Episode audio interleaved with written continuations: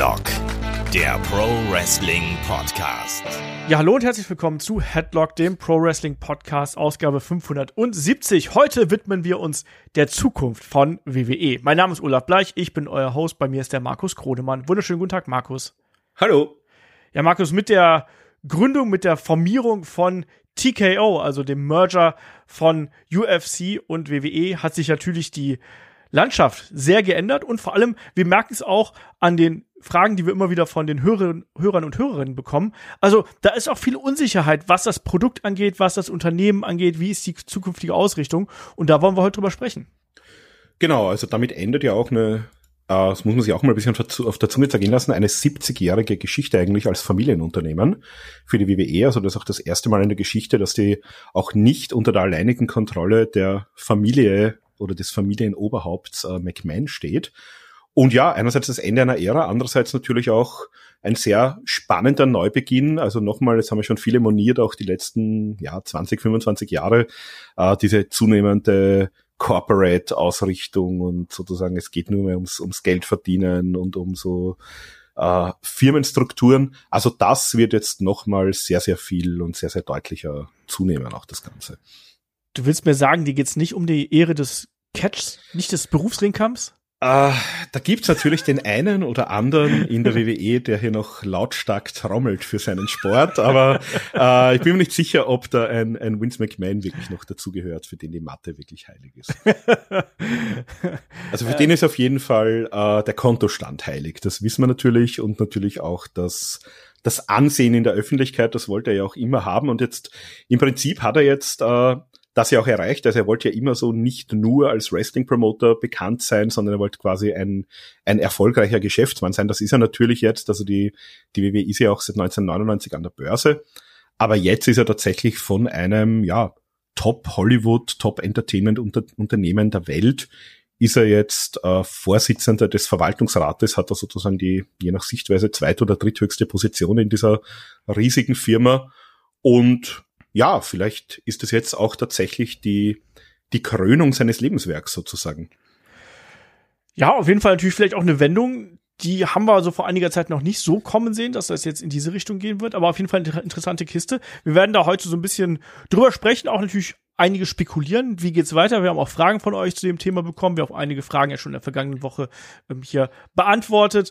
An der Stelle natürlich nochmal der Hinweis, weil es ist natürlich auch ein pickepackevolles Wrestling-Wochenende wieder. Also wenn ihr den Podcast hört, dann ist gerade äh, NXT No Mercy Geschichte und vor euch liegt AEW Wrestle Dream. Zu Wrestle Dream haben wir die Review, die nehmen wir am Montag auf. Ich werde schauen, dass wir die zeitnah äh, online kriegen und die Review zu äh, NXT No Mercy. Die gibt's dann für Unterstützer und Unterstützerinnen auf Patreon und auf Steady und natürlich auch für YouTube-Kanalmitglieder. Die Aufnahme wird am Dienstag stattfinden, wenn nicht wieder irgendwas dazwischen kommt. Und dann werde ich auch da schauen, dass wir die so schnell wie möglich online bekommen. Ansonsten haben wir nächste Woche auch noch einmal etwas Retro-mäßiges. Da gibt's die Golden Years für Supporter. Das heißt, Kollege Markus Holzer und ich, wir reisen zurück zu WrestleMania 6. Und es gibt das Watch-Along dazu, wir haben es heute aufgenommen. Und das war ein Riesenspaß. Ich kann es nicht anders sagen, wir hatten sehr, sehr viel Spaß, uns nochmal WrestleMania 6 anzuschauen. Ja, und nächste Woche, da steht natürlich dann auch noch WWE Fastlane auf dem Plan. Und da haben wir was Besonderes für euch geplant. Nämlich, da werden wir erstmal eine Preview machen. So viel kennt er von uns, aber wir werden dann auch noch einen Livestream dazu machen, zur Abwechslung mal. Und den wird es dann äh, am Sonntagabend geben. Genaue Informationen über die Uhrzeit werdet ihr dann über unsere Social-Media-Kanäle entnehmen können. Sprich, schaut mal auf dem Discord vorbei, Facebook, Twitter, Instagram. Kai und ich haben uns noch nicht geeinigt. Es wird irgendwie früher Abend werden. Ich denke so irgendwas zwischen sechs und sieben. Ich bin noch auf den Kindergeburtstag eingeladen.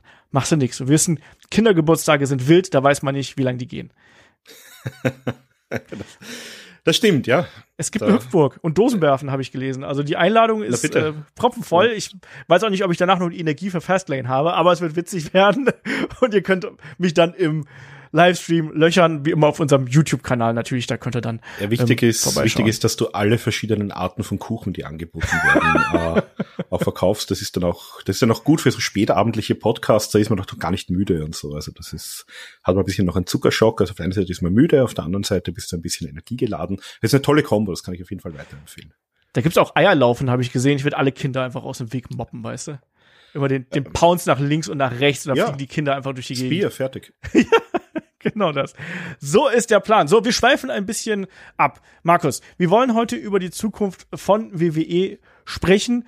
Und ich habe schon gerade angesprochen, die Firmierung von TKO, von dem großen neuen Unternehmen UFC und WWE unter dem Banner von Endeavor versammelt. Vielleicht ganz, ganz kurz zusammengefasst. Ähm, was ist das für ein Unternehmen? Wo kommt das Geld her? Wer hat das Sagen? Und so weiter und so fort. Genau, also für alle, die es äh, näher interessiert, wir haben da jetzt ja, äh, wir haben es extra gesagt, wir werden da nicht mal alles von, von null äh, aufrollen.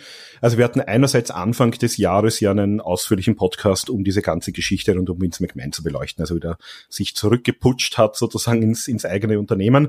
Dann haben wir im April äh, auch sehr ausführlich schon darüber gesprochen, wie, was es mit dieser ganzen TKO-Geschichte äh, auf sich hat. Also auch das kann man nochmal im Detail nachhören.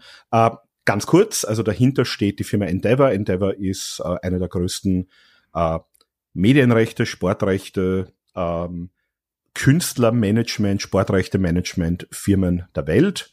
Ähm, gehört Ari Emanuel, also das ist der äh, Chef der ganzen Firma. Und diese Firma hat 2016 UFC gekauft für 4 Milliarden Euro. Da kommen wir dann später noch ein bisschen noch dazu, was das ähm, diese Schuldenlast auch heute noch fürs neue Unternehmen bedeutet. Und im April, also am WrestleMania-Wochenende, hat man dann auch bekannt gegeben, ähm, Vince McMahon ist ja Anfang des Jahres zurückgekommen, hat sogar gesagt, er möchte hier eine äh, strategische Alternative äh, für die Aktionäre möchte auftun, sprich, er möchte das Unternehmen irgendwie verkaufen, wertvoller machen, äh, ja, outsourcen, wie auch immer. Und Endeavor war dann sozusagen diese Firma, die den Zuschlag bekommen hat. Die haben WWE jetzt eigentlich nicht gekauft, sondern die haben ein neues Tochterunternehmen gegründet und haben ihren Anteil von, also ihren Anteil von UFC dort eingebracht. Äh, denen gehört 51 Prozent der Firma und die restlichen 49 Prozent gehört den bisherigen WWE-Aktionären. Das heißt, eigentlich ist es eine Fusion, äh, wo sozusagen der bisschen größere Partner mit 51 Prozent oder 51,9 Prozent, genau sind es jetzt der Aktien, sind sozusagen Endeavor und auch die Firmen, die daran beteiligt sind. Also da gibt es natürlich auch Investoren und 49 Prozent sind die WWE-Aktionäre.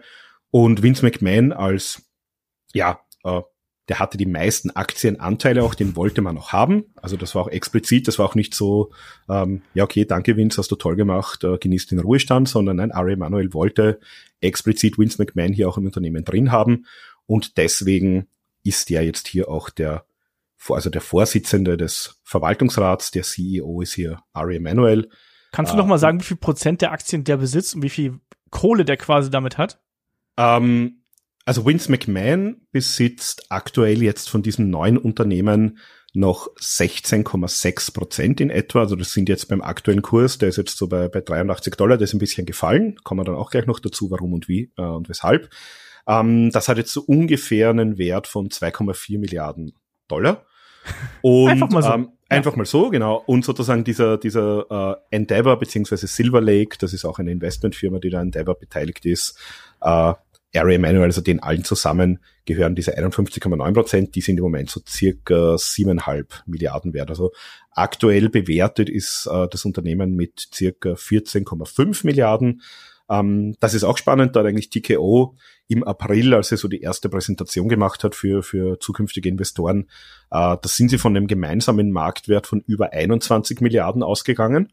Ähm, ja, da ist man, also der Kurs ist halt jetzt von äh, bisschen über 100 Dollar äh, vor kurzem auf diese, ja, bisschen über 80 äh, gefallen, deswegen aktuell auch ein bisschen weniger.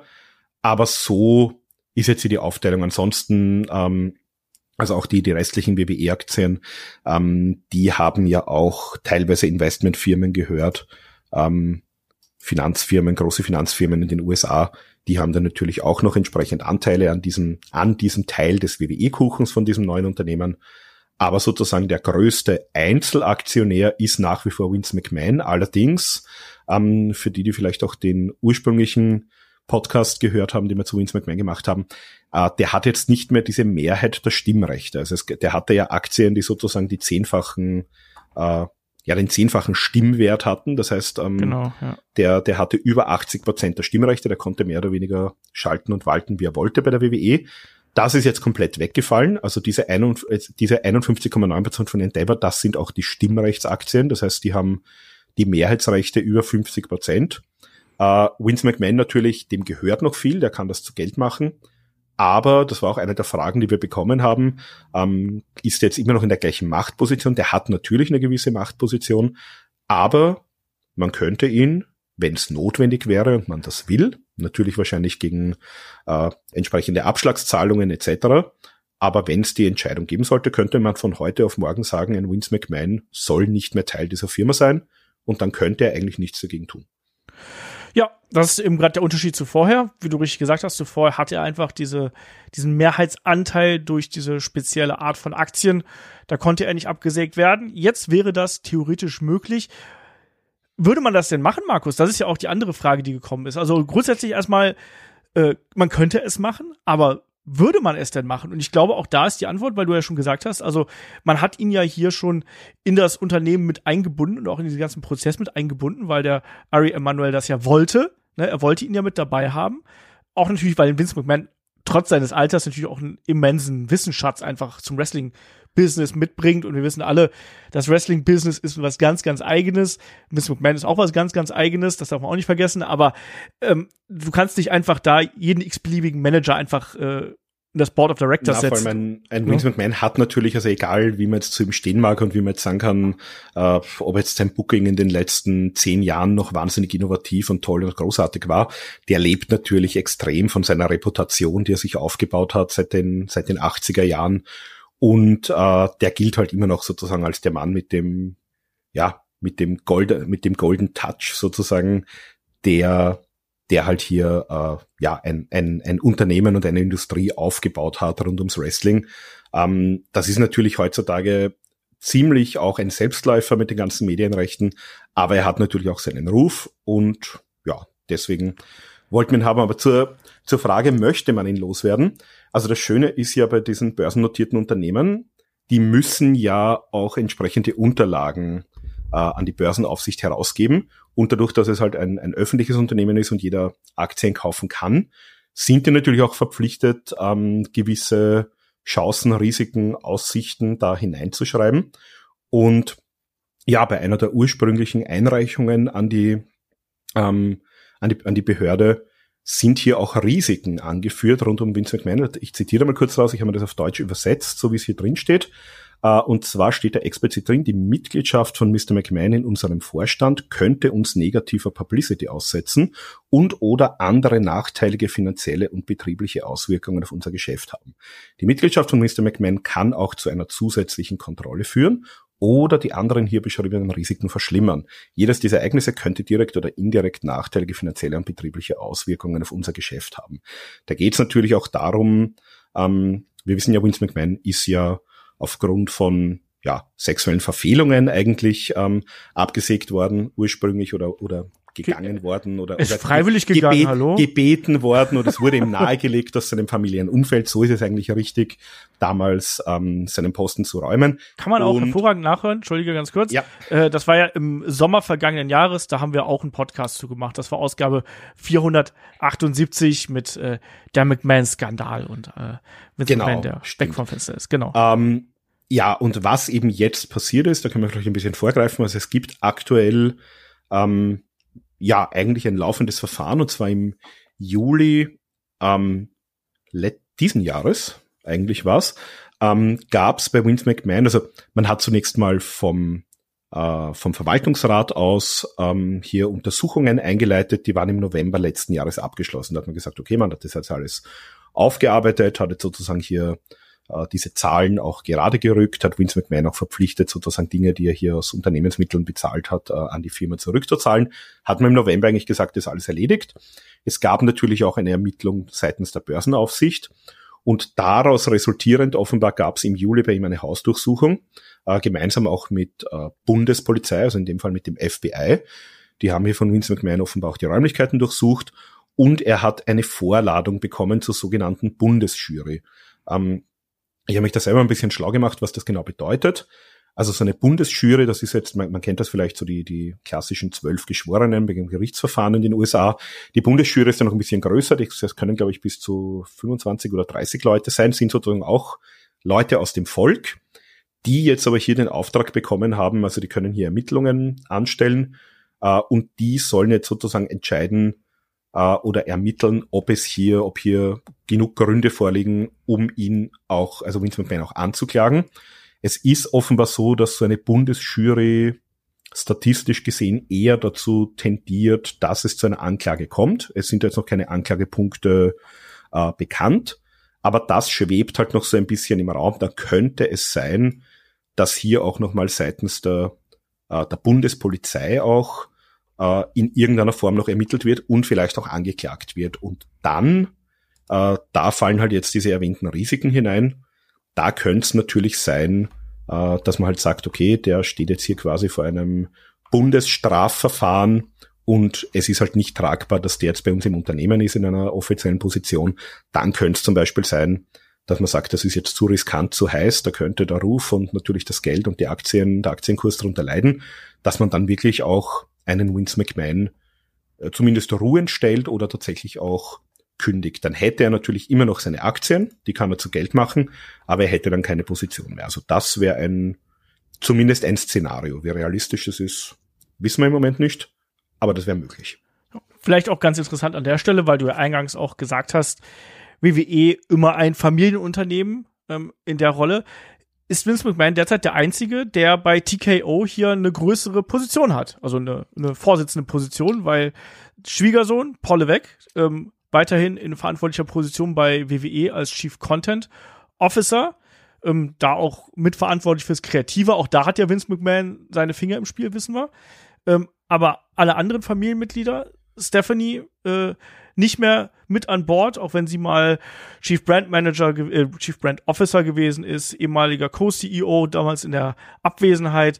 Die hat keine Rolle mehr. Aktuell machen sich ja auch so Scheidungsmeldungen breit, wo wir noch keine offizielle Bestätigung von haben? Ja, also die habe ich, ähm, also ich weiß nicht, wie es dir geht, ähm, diese Seite, die das berichtet hat, und das ist auch die einzige, von der habe ich davor und danach in meinem Leben noch nicht gehört. Und ich glaube, wir sind zwei Leute, ja. die sich relativ intensiv mit Wrestling-Medien und Wrestling-News beschäftigen.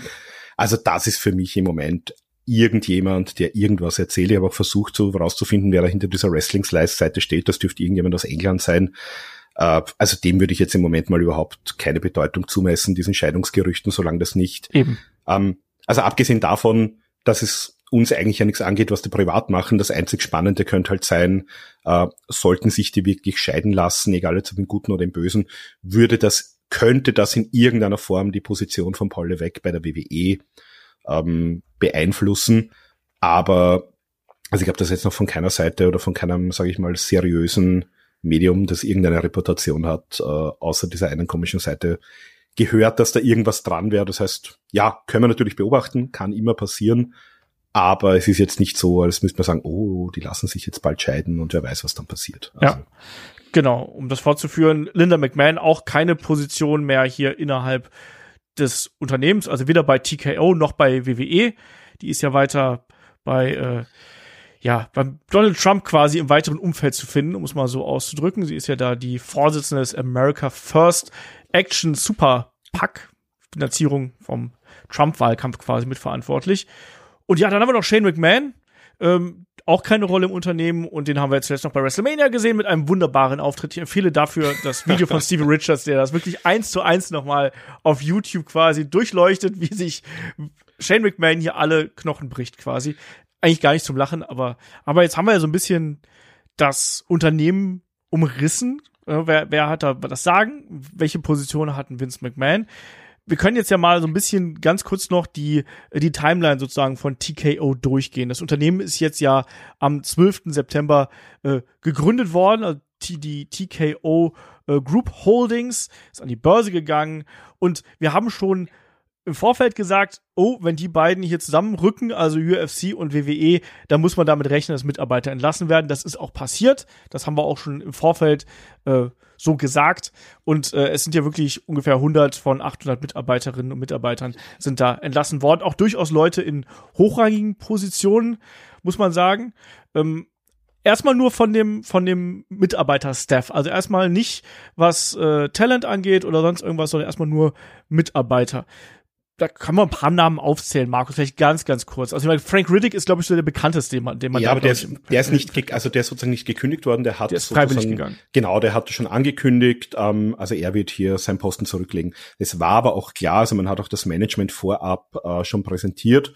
Also ähm, es war klar, dass nicht er äh, Chief Financial Officer, also sozusagen der Finanzvorstand bleibt, sondern der kam aus der Endeavor-Ecke, das ist Andrew Schleimer.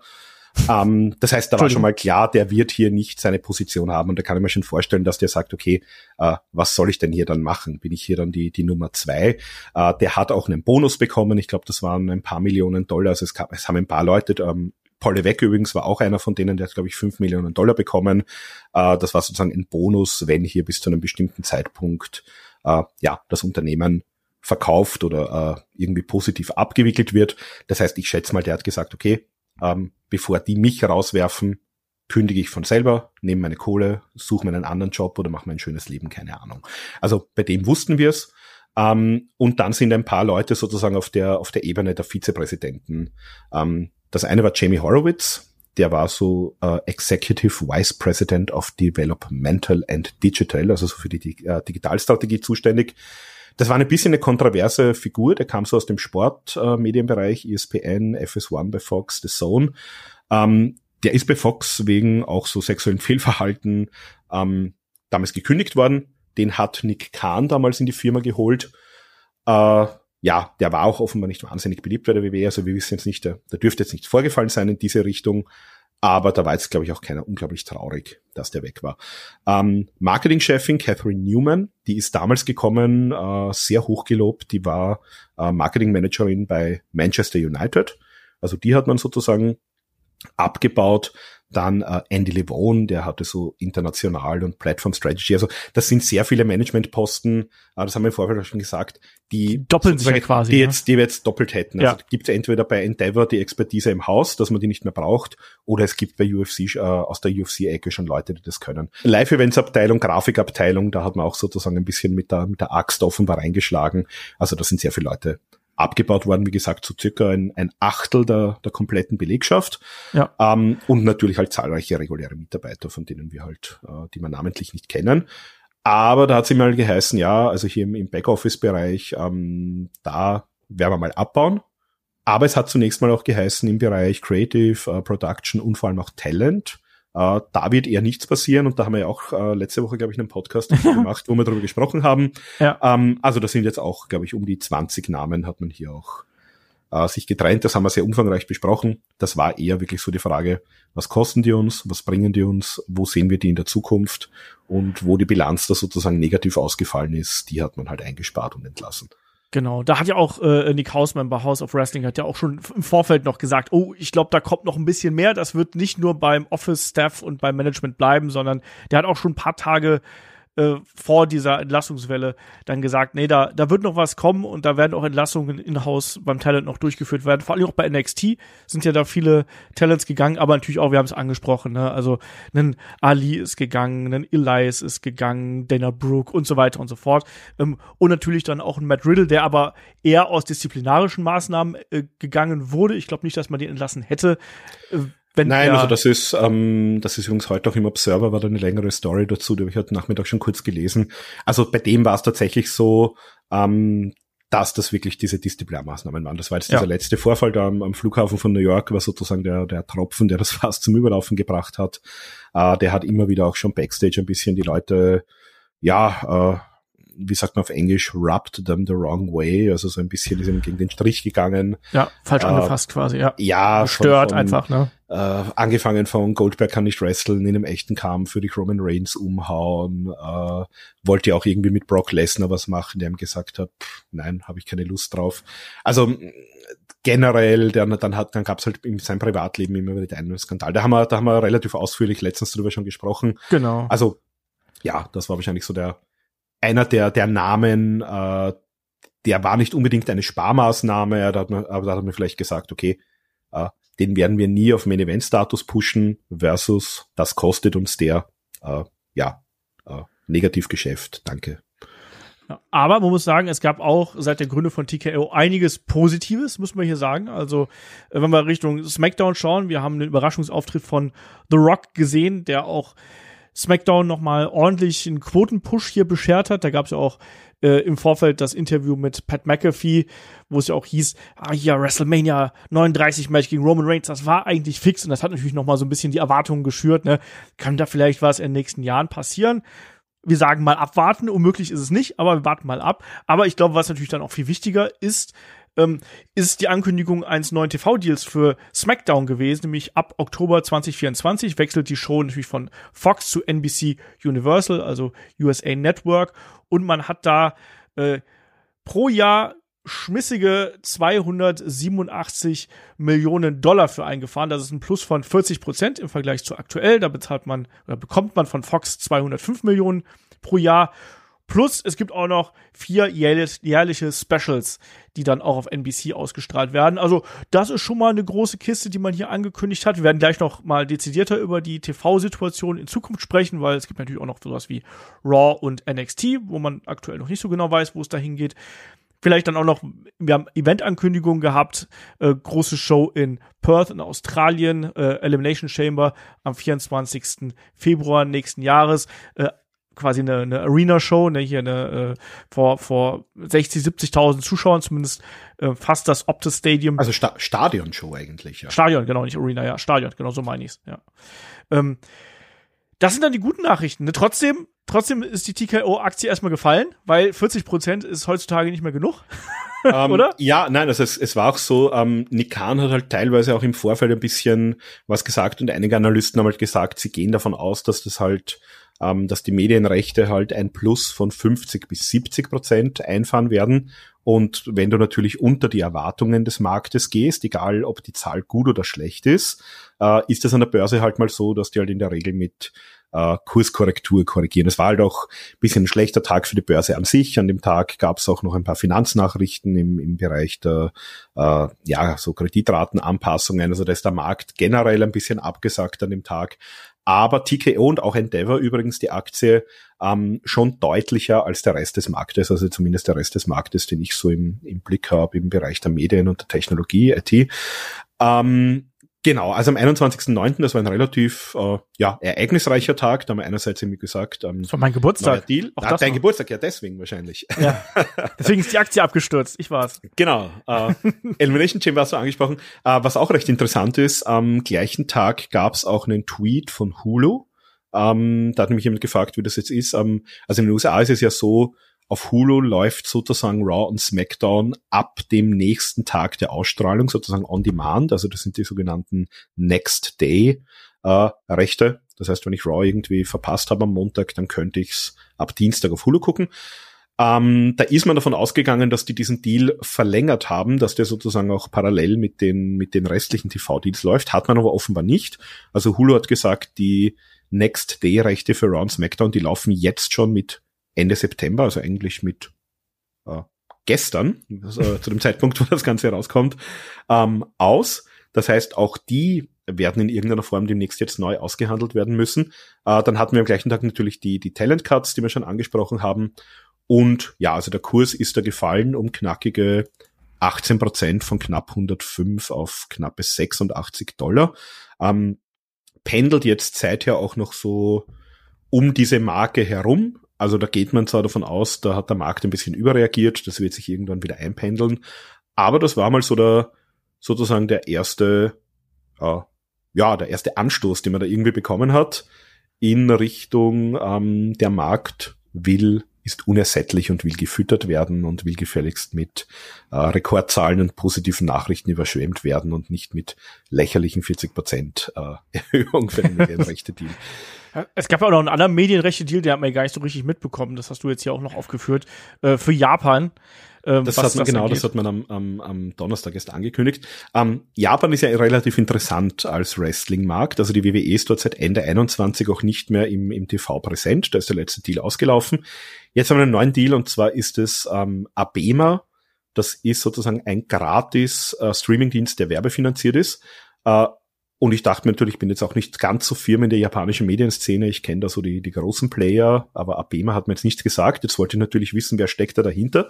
Und das fand ich recht interessant. Er gehört nämlich großteils äh, Cyber Agent.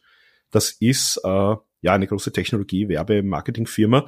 Der gehört aber auch äh, Wrestle Universe und Wrestle Universe, das sind sozusagen die ja, je nachdem, wie man sieht, zweit- oder drittgrößte äh, Liga hinter New Japan. Da ist Noah dabei, da ist DDT dabei, äh, Tokyo Joshi Pro dabei.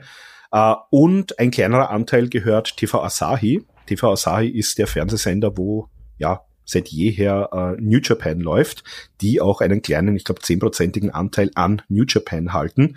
Das heißt, ich fand das relativ interessant, hier ein Streamingdienst, der zwei Muttergesellschaften von japanischen Wrestling-Ligen gehören, die jetzt hier die WWE ausstrahlen. Also die laufen jetzt dann, ich glaube, äh, Round SmackDown laufen, glaube ich, fast live. NXT gibt's on Demand und ich glaube, es laufen auch die Pay-per-Views dann dort, also die PLEs. Ähm, das heißt, auch in Japan ist man jetzt wieder präsenter. Werden wir jetzt auch schauen, ob es in äh, Japan da vielleicht auch mal wieder die eine oder andere Tour oder größere Veranstaltung gibt. Und ich fand das halt sehr spannend, dass hier dieser, dieser Connex zumindest auch zu, zu Noah und DDT da ist. Keine Ahnung, ob das jetzt zu irgendeiner Kooperation oder irgendwas in die Richtung führen kann. Äh, DDT ja auch äh, regelmäßig in Kooperation mit AW, also Jericho wird jetzt sein erstes Match haben, der Cash, der ist ja von da. Äh, mhm. Äh, Omega war dort lange. Also da kann man jetzt spekulieren, das kann jetzt das kann jetzt zu irgendwas führen oder es kann genau gar nichts bedeuten. Das wissen wir halt noch nicht. Mal gucken, aber ich finde, wo wir gerade, also wir werden auch gleich noch über die Personalität Cargill sprechen, äh, Women's Division, NXT, kommen wir gleich noch zu. Äh, wir haben uns jetzt überlegt, gerade um jetzt endgültig mal zu dem Thema Zukunft äh, von WWE zu springen, dass wir so ein paar Blöcke sozusagen haben. Also wir fangen jetzt gleich an mit den ähm, TV-Rechten, dann geht's weiter mit den Pay-per-Views und großen Events, mögliche UFC, WWE Crossover, Talent, wir haben auch noch ein paar, so eine äh, Gerichtsabteilung.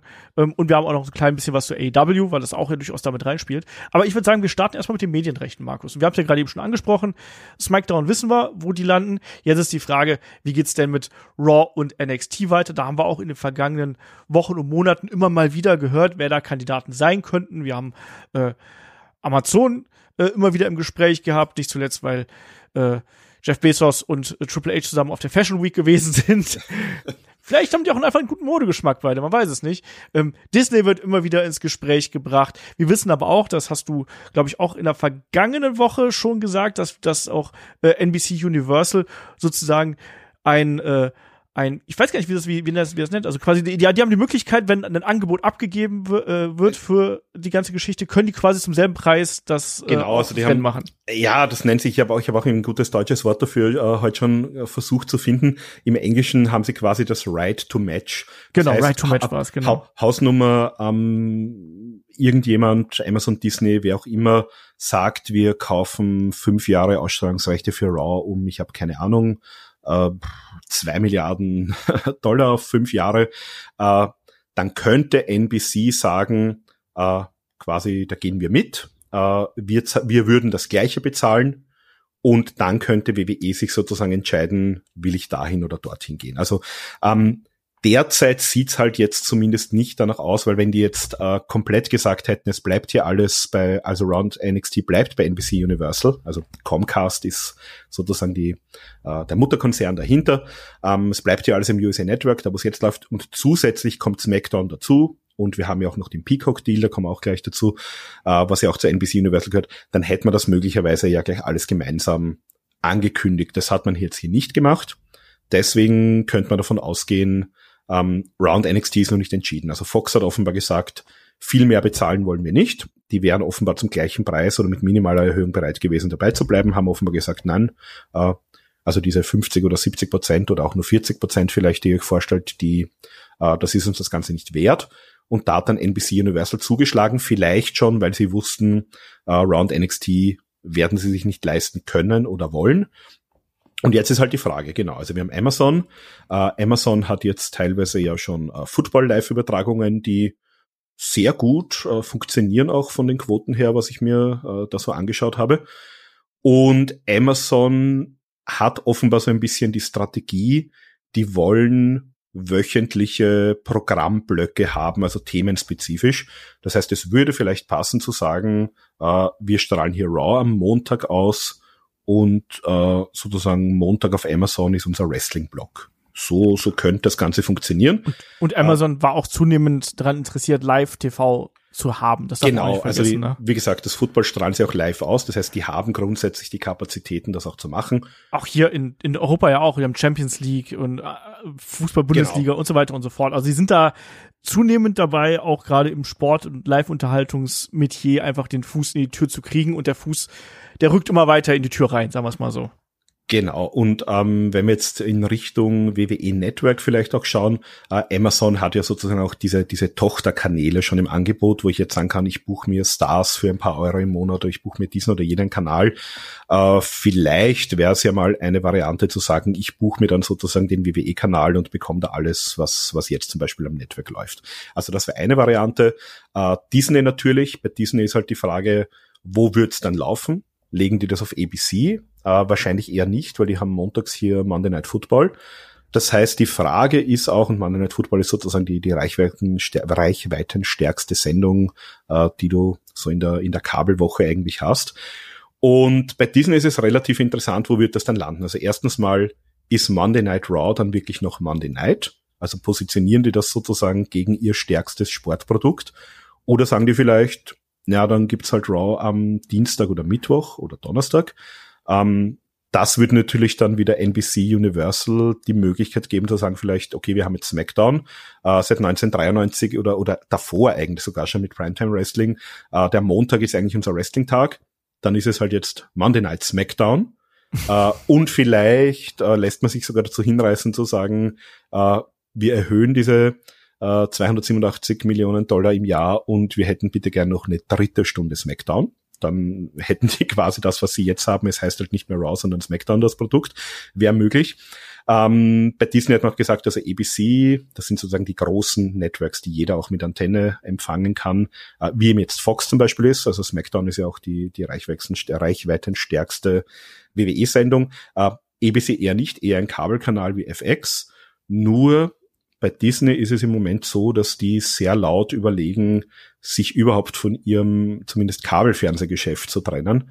Das heißt, ähm, wenn man es nicht auf ABC bringen will und einen Sender wie FX im Kabel ähm, mittelfristig verkauft, macht es für Disney dann Sinn, überhaupt die WWE zu kaufen oder wo wandert das denn hin? Wird das dann über, über Disney Plus ausgestrahlt oder was hat man dann damit vor? Das heißt, das sind so ein bisschen die, die Fragen, die sich so die Leute in der Medienbranche auch stellen. Ähm, ich, ich würde jetzt ohne Näheres zu wissen, nur vom Gefühl nach sogar fast dazu tendieren, zu sagen, ich kann mir der Amazon nicht so schlecht vorstellen als, als mögliche Heimat von Raw. Ja. Die Frage ist halt auch, was bedeutet das für uns hier im deutschsprachigen Raum? Also äh, wir haben ja hier Medienrechte bei, bei Pro7 Sat1, also bei Pro7 Max. Ähm, ich weiß jetzt nicht, ob das möglich ist zu sagen, Amazon kann jetzt hier im deutschen Markt Raw ausstrahlen. Das heißt, für alle, die sich jetzt denken, hey cool, Amazon Prime habe ich sowieso, dann gucke ich Raw.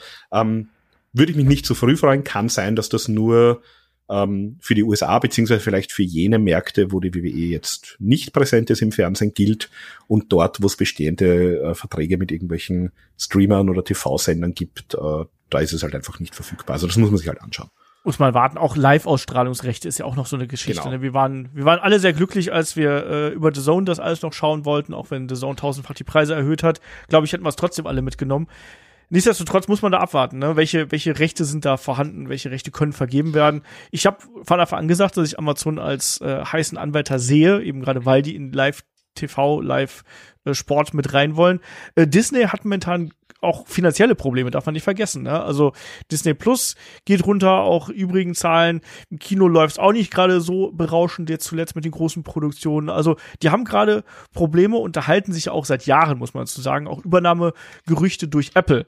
Also mal schauen, was, also diese Disney-Kiste, da bin ich mir nicht ganz so sicher. Ich finde das, was du natürlich gesagt hast, höchst interessant, dass es auch für NBC natürlich theoretisch möglich wäre, hier alle unter einen Hut zu kriegen, wenn man das wollen würde.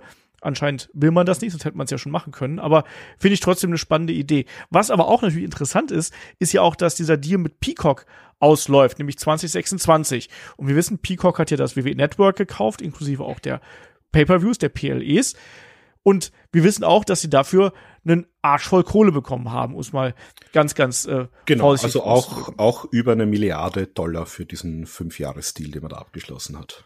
Genau das. Und äh, die Frage ist, ist heutzutage noch jemand anders dazu bereit, so viel Geld zu verdienen? Weil auch Peacock äh, schreibt ja noch keine schwarzen Zahlen. Das dürfen wir auch hier nicht Na, noch, vergessen. Noch lange nicht. Ja, eben. Ähm, und ähm, ja, also man hat zu Beginn äh, von diesem Streaming-Boom, nenne ich es mal, ähm, wenn man sich das historisch anschaut, da hatten wir Netflix, da hatten wir Hulu, da hatten wir Amazon Prime und Hulu war mehr so die Zweitverwertung für TV-Rechte. Netflix hat dann sozusagen der Branche mal gezeigt, das ist ein Geschäftsmodell, das funktioniert. Ähm, aber auch Netflix ist jetzt nicht so, die stehen natürlich finanziell ganz gut da. Ähm, aber auch die haben Probleme. Und zunächst war da mal die Devise, egal bei wem. Es hat ja dann jeder, jedes große Medienhaus äh, und jeder große Technikkonzern ist dann mit seinem Streamingdienst gestartet. Wir haben Peacock, wir haben Paramount Plus, wir haben Max bei äh, Warner Bros. Discovery, äh, wir haben Apple TV mittlerweile. Also wir haben da wirklich eine ganze Latte an Streamern. Und ich glaube, es ist keiner davon wirklich noch mit seinem Dienst profitabel. Weil zunächst war die Devise Wachstum, Wachstum, Wachstum, Wachstum. Irgendwann überschreitest du die kritische Grenze, da hast du genug Leute zusammen und dann verdienst du Geld damit. Mittlerweile sehen aber auch die, die Aktionäre, und um die geht's ja auch am Ende des Tages, da wird halt Geld reingebuttert ohne Ende und es schaut am Ende noch kein Profit raus. Also bis hin zu, wir zahlen mal für fünf Jahre eine Milliarde Dollar fürs WWE-Network. Ist natürlich für jeden Wrestling-Fan in den USA cool. Ich zahle meinen, äh, meinen Streaming-Dienst, habe alle Pay-per-Views drin und habe im Gegensatz zum WWE-Network auch noch äh, anderen lustigen Content, der mich vielleicht interessiert. Aber in Wahrheit muss man sagen, für die WWE ist das ein toller Deal. Für NBC ist das ein ganz ein schlechter Deal eigentlich. Und ähm, ein besserer Deal, den hat UFC mit ESPN. Der läuft jetzt mhm. bis Ende 25. Also der, ist, der ist mal gelaufen bis Ende 23. Den hat man dann äh, um zwei Jahre noch verlängert. Und die haben ja auch ein anderes Konzept. Also ähm, was die Pay-per-Views angeht, nämlich gar kein blödes. Du musst zunächst mal Kunde sein von ESPN Plus und dann äh, nur unter diesen Voraussetzungen darfst du dir den UFC Pay-per-View und zwar zum regulären Preis von ich glaube mittlerweile 70 oder 80 Dollar im Monat ähm, darfst du dir den kaufen. Das heißt, ähm, auch für UFC war das ein guter Deal. Die haben nämlich sozusagen den äh, ja, Durchschnitts-Pay-Per-View, äh, das Durchschnitts-Pay-Per-View-Einkommen des Vorjahres äh, hier pauschal pro Jahr bekommen. Und ISBN muss halt äh, sich darum umsehen, dass sie halt die Pay-Per-Views auch verkauft. Und dann kriegen die einen Fair-Share? Also kriegt UFC noch was von den Pay-Per-View-Verkäufen dann ab? Nein, die, die kriegen hier ihre Pauschale. Okay. Ähm, ich ich, ich habe jetzt nicht im Kopf, wie hoch die ist, aber dann hat man, glaube ich, seit 2018 hat der Deal gestartet und ich glaube, ISBN hat damals gesagt, okay, wir nehmen euer Pay-Per-View-Geschäft von 2017 her. Das heißt, damals war es eben der Split von circa 50 Prozent, weil den Rest hat eben der äh, jeweilige Kabelanbieter geschluckt, der das Ganze ausgestrahlt hat. Ähm, und UFC hat gesagt, hey, 2017 war für uns ein gutes Jahr, da hat man noch so Conor McGregor-Kämpfe und so Geschichten. Ähm, den Deal nehmen wir doch. Und ja, ESPN, also für die läuft's auch gut. Die Pay-Per-View-Zahlen, ähm, es funktioniert ja. Aber das ist sozusagen, das sind diese zwei Ansätze, die du hast. Du hast einerseits dieses, ähm, du zahlst es pauschal und kannst einfach alles gucken. Oder du zahlst und bezahlst zusätzlich, wenn es dich interessiert, für den Pay-Per-View. Tja, das heißt, was machen wir mit der WWE? Das ist jetzt die Frage. Das heißt, ähm, es, es, haben jetzt schon mehrfach Leute auch äh, gesagt und auch, auch aus, aus TKO-Umfeld haben sie gesagt, ähm, okay, der UFC-Deal läuft bis 25, das WWE-Network läuft bis 26. Vielleicht wäre es eine, eine Variante, die ich mir vorstellen könnte. Vielleicht verlängert man mit ESPN nochmal um ein Jahr, wenn sich die darauf einlassen. Dann hätte man sozusagen ein, ein Ende 26 für beide. Ähm, ich weiß jetzt nicht genau, also die, das WWE-Network ist ähm, im Jänner 21 hat man den Deal verkündet, im März ist er live gegangen. Ich weiß jetzt nicht, wann der Deal endet, ob der jetzt bis Ende 26 geht oder bis März 26 geht, aber ähm, es wäre eine Variante zu sagen, wir lassen die beide gleichzeitig auslaufen und versuchen vielleicht einen Streamer zu finden, dem wir beides als Paket verkaufen können. Das heißt, du bekommst die WWE, du bekommst die UFC und zwar jeweils die, die Pay-Per-View-Rechte zum Beispiel, ähm, könnte für den einen oder anderen attraktives Geschäft sein. Und dann sagt man entweder, okay, das Ganze schenken wir unseren Kunden, wenn sie bei uns abonnieren, oder wir gehen vielleicht auch mit der WWE wieder zu einem Pay-Per-View-Modell zurück. Ähm, du bist jetzt bei uns Kunde und wenn du WWE sehen willst, exklusiv, kannst du das bei uns machen, aber du bezahlst dafür. Oder vielleicht ein, ein, ein Mischmodell.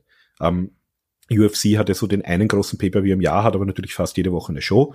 Das heißt, vielleicht geht man auch her und sagt, äh, die großen fünf oder sechs Shows im Jahr, also WrestleMania, Royal Rumble, SummerSlam etc., äh, die bezahlt ihr extra und die anderen sechs, sieben, acht Shows, NXT-Shows, was auch immer, ähm, gibt vielleicht im Rahmen des Abos. Also das, das sind alles denkbare Varianten zum jetzigen Zeitpunkt.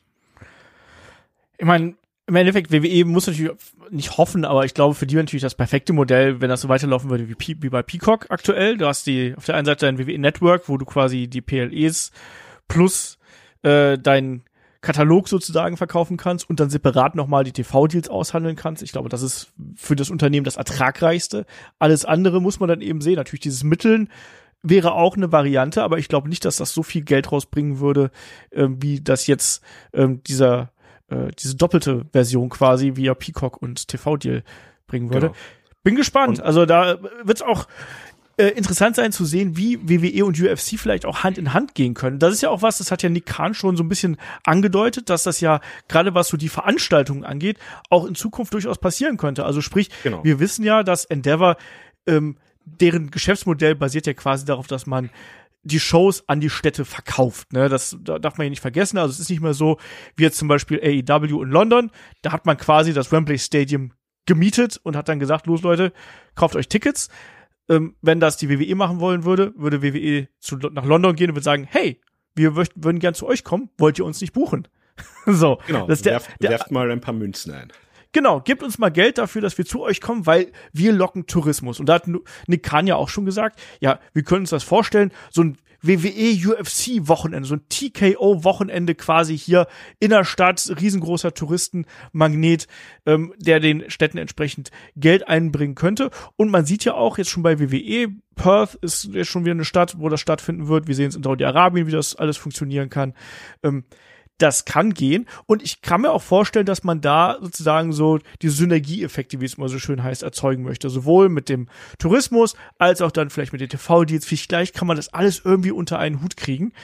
Und Markus, ich glaube, dass, dass wir WWE und UFC häufiger mal zusammen sehen, das halte ich für eine durchaus wahrscheinliche Variante. Wie siehst du das? Man kann sich das wahrscheinlich als, als Normalsterbliche gar nicht vorstellen, welche Maschine und welche Power und welche Brainpower da jetzt dahinter steckt, äh, um auch diese ganzen, sei es jetzt Medienrechte oder diese großen gesponserten äh, Events auszuhandeln. Du hast ja auf der anderen Seite einen Nick Khan, der ein Profi ist und auf der anderen Seite diesen Ari Emanuel und dieses ganze Endeavor da hinten. Und Ari Emanuel war zum Beispiel jemand, der vor Nick Khan, also bevor die die UFC übernommen haben, hat der schon die WWE-Rechte auch verhandelt und dann ist eigentlich Nick Khan mit seiner damaligen Firma, die in Konkurrenz auch gestanden ist zu Endeavor, eigentlich zu, also das ist auch was das für ein ausgefuchster Hund ist, der ist äh, zur WWE gegangen und hat gesagt, passt mal auf, ähm, Ari Emanuel ist euer derziger Agent, nur, äh, dessen Firma hat gerade UFC gekauft, für die verhandelt er auch die äh, Medienrechte. Äh, das ist ja eigentlich ein Interessenskonflikt, weil er weiß ja sozusagen, wer hier was bereit ist zu zahlen. Äh, es wäre für euch besser, wenn ich das machen würde. Und die WW hat gesagt, ja, hast du recht, mach, mach, mach du das mal. Und der hat ihn natürlich jetzt diese, diese Megadeals 2019 äh, mit, mit Fox und NBC Universal äh, an Land gezogen und auch Peacock. Und jetzt hast du aber diese beiden Veteranen, die im selben Boot jetzt sitzen und mit ihren Kontakten fürs gleiche Ziel arbeiten. Das heißt, wenn die gemeinsam hier äh, mit ihrem Team bei irgendwelchen Sendern und, und, Medienfirmen, wo sie super vernetzt sind, aufschlagen, kannst du wahrscheinlich vorstellen, äh, ja, was die für Möglichkeiten da sehen und aushandeln können. Und ähnlich wird es eben sein bei diesen großen Events, also hast schon angesprochen. Ähm, einerseits, dass man vielleicht sagt, äh, wir bringen euch hier am Samstag UFC, am Sonntag WWE und äh, dieser Crossover, der ist ja nicht so groß. Also da gab es eine, eine schöne Aussage von Lawrence Epstein, das ist der COO, also sozusagen die Nummer zwei der, der, des UFC-Teils des Unternehmens. Und der hat äh, ja im Rahmen von diesem Börsengang am 12. September hat er ganz euphorisch ein Interview gegeben und hat gesagt, also Ziel muss sein, äh, und unser Ziel ist, jeder WWE-Fan soll UFC werden und jeder UFC-Fan soll WWE-Fan werden. Äh, ob der das jetzt glaubt oder nicht, aber der hat sich natürlich hingestellt und gesagt, ja, hier Medien und äh, das ist ein schlauer Satz, der klingt gut, ich sag den mal. Ähm, der hat aber nicht mit seinem äh, Freund, Kollegen und Boss Dana White gerechnet. Den haben wir nämlich damit konfrontiert mit dieser Aussage und der hat relativ unverblümt gesagt, äh, also ja, ich liebe Lawrence Epstein, aber das ist die dümmste Aussage, die ich jemals gehört habe. ähm, so groß ist der Crossover nicht. Und ich, er, hat sogar gesagt, ich hoffe, ihr zitiert den hier nur falsch. Ich hoffe nicht, der hat diesen Schwachsinn wirklich gesagt. Also ja, Dana White nimmt sich hier kein Blatt vom Mund. Und ähm, das muss man aber sagen. Also wir hatten diesen Crossover durchaus ähm, sicherlich immer dann äh, mit, mit Brock Lesnar damals vor einigen Jahren. Wir haben das ein Stück weit auch gesehen bei CM Punk, bei UFC, ähm, dass da die Wrestling-Fans auch eingeschalten haben. Wir haben es immer wieder mal gesehen bei den großen Ronda Rousey oder Conor McGregor Kämpfen. Also äh, immer wenn da irgendwie so ein Charakter da war, der das auch ein bisschen gut verkauft hat, der ein bisschen so den Show-Aspekt in den, in den Vordergrund äh, gestellt hat, der hat auch Wrestling-Fans angezogen. Ja. Aber mittlerweile ist das halt wirklich eher so, also die, äh, und, und wir, die uns mit dem Thema ja sehr intensiv seit sehr langer Zeit ähm, beschäftigen, wir kennen natürlich so ein bisschen auch die, die Wurzeln und sehen das sehr wohl, ähm, die Überlappungen. Aber es gibt sehr viele so MMA-Fans, die quasi sagen, na Wrestling, das ist dieses Fake-Ding, das schaue ich mir sicher nicht an. Und Wrestling-Fans, die sagen, ah, Kampfsport interessiert mich gar nicht, das ist mir viel zu wenig showlastig und äh, also und, und von daher für, für so Städte ist das aber wieder gut weil die können sagen, schaut mal, wir bedienen hier eigentlich zwei unterschiedliche Zielgruppen. Das heißt, wenn wir einen großen äh, Samstag großer UFC-Event, Sonntag großer Wrestling-Event haben, dann kommen hier Leute. Die einen gehen ins, ein, gehen ins Stadion für die eine Show, die anderen gehen ins Stadion für die andere Show. Vielleicht gibt es irgendwie eine Überlappung von 20 Prozent, die gehen zu beiden Shows. Und gerade, ähm, aber wir bringen, ja. Wenn ich das Wort falle, auch gerade weil ja, ich sag mal, MMA eher was für für junge Erwachsene ist und äh, Erwachsene an sich und WWE ja tendenziell auch Familienpublikum quasi anlocken möchte. Genau, ne? ja. Also wir haben ja auch hier nicht nur verschiedene, also es ist nicht so, als ob da jetzt einfach nur junge Männer kommen würden, sondern du hast auch tatsächlich da ähm, eine bunt gemischte Klientel, allein weil du eben bei WWE eben auch die Familien, die Frauen und auch die Kinder mit dabei hast. Also gerade WWE ist da sehr attraktiv natürlich auch äh, für, für die äh, Tourismusbranche quasi, weil das nicht nur die, die Männer sind, die da in die, äh, in die Städte kommen. Genau, genau, richtig. Und ansonsten also auch für sozusagen fürs TV-Publikum hat man sich da schon ein bisschen was überlegt oder laut gedacht. Da zum Beispiel gesagt, also es ist ja durchaus möglich. Ähm, UFC hat ja auch sehr viele internationale Shows. Australien hat man zune, äh, zuletzt erst wieder. Ähm, wo man vielleicht sagt, okay, ähm, wir, wir timen das so, dass die UFC-Show hier äh, in den USA am, am Vormittag äh, stattfindet und am Nachmittag beziehungsweise am Abend gibt's dann Wrestling und wenn man das vielleicht dann auf sein, sein Feiertagswochenende oder irgendwas äh, legt, dann, dann bietet man hier, so ähnlich wie es vielleicht auch bei, bei manchen Football-Geschichten zu Thanksgiving ist, ähm, dann bringe ich hier die Familie den ganzen Tag vor dem Fernseher zusammen und dann gibt's mal hier Kampfsport für die einen und Wrestling für die anderen und man kann also ein bisschen ein, ja, eine große Promotion-Aktion ausmachen. Also doch da, über sowas denkt man offenbar nach. Aber ja, Ziel ist auf jeden Fall, jede große Show sollte möglichst irgendwo stattfinden, äh, wo nicht nur die Leute kommen und Geld dafür bezahlen, im, äh, um sich's anzusehen, sondern wo eben auch die die Stadt oder die, die Tourismusvereinigung des jeweiligen Landes oder der, der Gegend, äh, die sollen doch bitte auch Geld einwerfen, weil mittlerweile gibt es ja auch Zahlen und Studien, die sie auch jedes Jahr nach WrestleMania und so zum Beispiel rausbringen, wo sie sagen, ähm, da wurde halt irgendwie, weiß ich nicht, der, der siebenfache Wert dessen, was es die Stadt gekostet hat, diese an Tourismuseinnahmen generiert worden. Das ist auch ein Problem mit London. London ist, glaube ich, die, die äh, Stadt mit dem größten Tourismusaufkommen äh, in Europa oder sogar der Welt. Das heißt, die haben es halt einfach nicht notwendig, dass sie für WWE bezahlen, weil die Touristen kommen sowieso. Ähm, aber zum Beispiel Perth, also Australien ist ja auch nicht so, dass ich sage, äh, ich bin hier in Sydney, ich, ich fahre mal schnell eine Stunde mit dem Zug nach Perth. Das sind ja riesige Distanzen. Das heißt, die gehen zum Beispiel davon aus, dass sie mehr als 50 Prozent äh, der Leute, die da kommen, dass die aus ganz Australien da eigentlich kommen werden, um sich diese Show anzusehen. Und Ja. das, ja, das generiert sozusagen hier äh, was für die lokale Wirtschaft. Und das ist halt so der, der Gedanke, das ist einmal ein Investment und ihr kriegt halt das fünf, sechs, sieben, zehnfache äh, an Einnahmen für eure Wirtschaft wieder zurück. Kann ich mir total gut vorstellen. Ich kann mir da auch total gut vorstellen, dass du dann die, die Charaktere und die Athleten, die du auf beiden Seiten hast, dann eben nutzt, um da die entsprechenden PR zu machen. ne? Du bringst dann Leute von UFC dahin, du bringst Leute von WWE dahin, ähm, die machen Marketing, die machen da Pressetermine und so weiter und so fort. Und man darf ja auch nicht vergessen, was natürlich bei WWE jetzt in den vergangenen Jahren ja auch noch sehr populär gewesen ist, ist, dass wir auch ja Gaststars gehabt haben aus dem Celebrity-Bereich mit Bad Bunny, mit Logan Paul, auch mit Pat McAfee zum Beispiel. Ich Genau, glaube, auch das darf man nicht unterschätzen. Ich glaube, es gibt ja sogar aktuell Gerüchte, dass sie bei der nächsten Saudi-Show, wer ist das? Ich glaube, Cristiano Ronaldo. Ronaldo soll da angeblich auftreten. Also äh, einerseits das und du kannst natürlich mit gewissen Leuten, also die müssen ja nicht unbedingt in den Ring steigen, ähm, aber zum Beispiel so jemand wie ein Conor McGregor oder auch ein ähm, auf der anderen Seite ein Gable Stevenson, den könnte ich mir zum Beispiel vorstellen, dass er vielleicht wirklich mal äh, als, als Weltklasse-Ringer äh, vielleicht auch in den MMA-Bereich geht. Aber das haben sie auch teilweise gesagt. Also sie sehen vereinzelt die Möglichkeit sozusagen für, für MMA-Fighter, die halt auch, ja, entsprechend den Charakter mitbringen und die das wollen, dass die vielleicht, wenn es mit dem Kampfsport irgendwann mal diese Karriere zu Ende geht, dass die vielleicht dann äh, Richtung Wrestling ähm, noch ein paar Jahre lang was machen können. Wie gesagt, umgekehrt ist es halt die Frage, also Gable Stevenson kann ich mir vorstellen.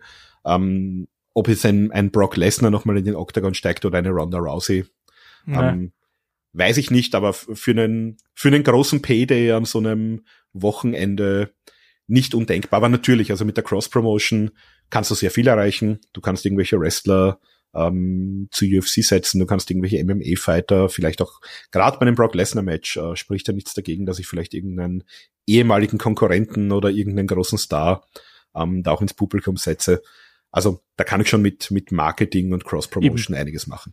Ja, ich glaube nicht, dass wir, also Lesnar sehe ich nicht noch mal im Ring nach seinen ganzen äh, Erkrankungen. Ne? Ja, der, ähm, der ist halt auch schon relativ alt für den Sport, muss man jetzt sagen. Eben. Ich, und ich glaube, der hat da keinen Bock mehr drauf. Also ich glaube, der, der denkt sich, der holt sich noch den Easy Paycheck bei WWE ab und alles andere. Vielleicht noch mal im Publikum, vielleicht auch noch mal eine Schubserei oder so, dass man damit noch mal so ein bisschen Aufmerksamkeit erzeugt. Aber ich glaube nicht. Ja, oder du kannst auch, zum Beispiel der Undertaker ist ein großer MMA-Fan. Also warum soll dann nicht ein Undertaker vielleicht regelmäßig auch so als als Analyst, als Kommentator, als, ja, als Gaststar äh, im Rahmen von irgendwelchen UFC-Shows auftreten? Also sowas kann ich mir zum Beispiel gut vorstellen. Ähm, glaubst du, dass man hier bei WWE hauptsächlich das Main-Roster-Programm fahren wird oder glaubst du, da wird auch NXT eine Rolle spielen? Oder ist NXT einfach was, was quasi so hinten dran hängt?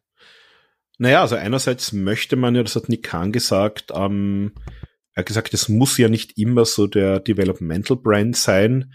Äh, und klar, für WWE, für, für Gewinnmaximierung, wie es natürlich das Beste gesagt hat, äh, warum kann NXT nicht unser dritter Brand sein?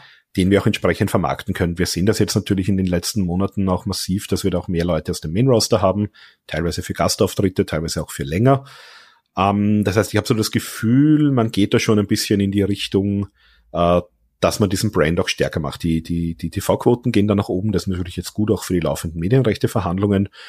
Und warum nicht? Und ähm, was man vielleicht auch noch sagen kann, ähm, UFC zum Beispiel, die sind, was jetzt zu internationale äh, Trainingscenter angeht, sind die da schon einen, einen, Schritt weiter als NXT. Die haben nämlich schon teilweise ihre, ihre Performance Center auch außerhalb der USA. Das ist ja ein Schritt, den die WWE eigentlich lange gehen wollte. Wir erinnern uns damit mit NXT Europe, NXT UK. Dann haben wir gehört, die wollen in Japan, in Indien, die hätten gern überall ihre lokalen Performance Center. Und äh, zumindest wenn ich hier eine Infrastruktur und eine Halle habe und, und eine, eine Staff vor Ort habe, würde ich es jetzt nicht ausschließen, dass man vielleicht sagt, okay, ähm, wir trainieren hier einerseits den MME-Nachwuchs und in derselben Halle stellen wir halt vielleicht noch ein paar Ringe auf, ähm, stellen entsprechend, äh, trainieren den Wrestling-Nachwuchs und gewisse Dinge wie die, die Kraftkammer und das Gym und äh, sonstige Einrichtungen, die du brauchst, die nutzen die halt einfach gemeinsam.